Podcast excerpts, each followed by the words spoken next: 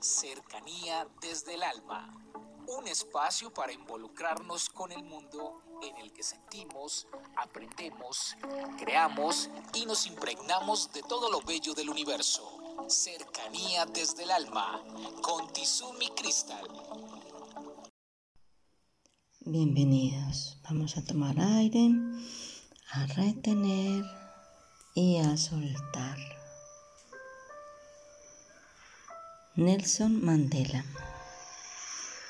Después de convertirme en presidente, le pedí a mi escolta que fuéramos a almorzar a un restaurante. Nos sentamos y cada uno de nosotros pidió lo que quiso. En la mesa frente había un hombre esperando ser atendido. Cuando fue servido, le dije a uno de mis soldados, ve a pedirle a ese señor que se una a nosotros. El soldado fue y le dijo, eres invitado a, a nuestra mesa. El hombre se levantó cogió su plato y se sentó justo a mi lado. Mientras comía, sus manos temblaban constantemente y no levantaba la cabeza de su comida. Cuando terminamos, se despidió de mí sin apenas mirarme. Le di la mano y se marchó. El soldado me comentó, Madiva, ese hombre debía estar muy enfermo, ya que sus manos no paraban de temblar mientras comía. No en absoluto. La razón de su temblor es otra. Entonces le conté. Ese hombre era el guardián de la cárcel donde estuve. Después de que me torturaba yo gritaba y lloraba pidiendo un poco de agua. Él venía, me humillaba, se reía de mí y en vez de darme agua, orinaba en mi cabeza.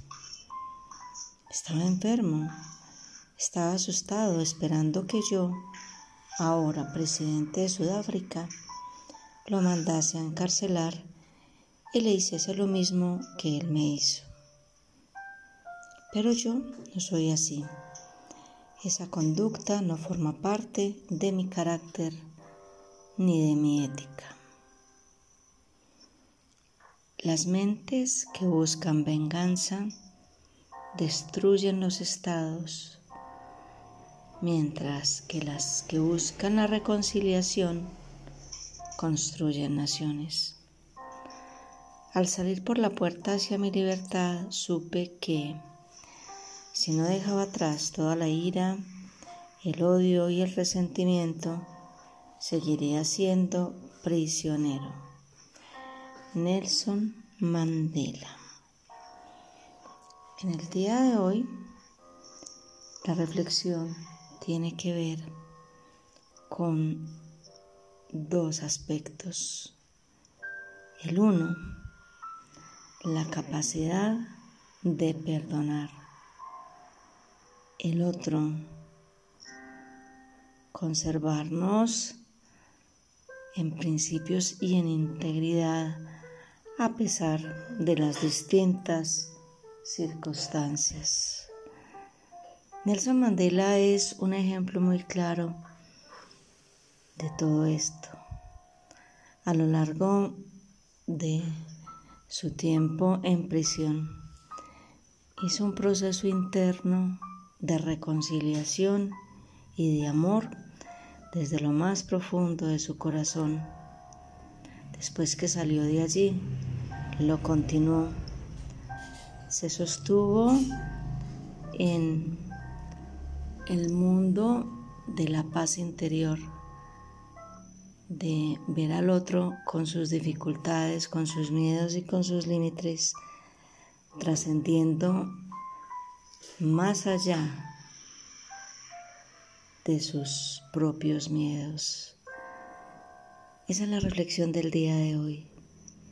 Tratemos que nuestro ser interno se pronuncie cada día más en relación con los otros y que tengamos una capacidad de perdonar por encima de todas nuestras adversidades.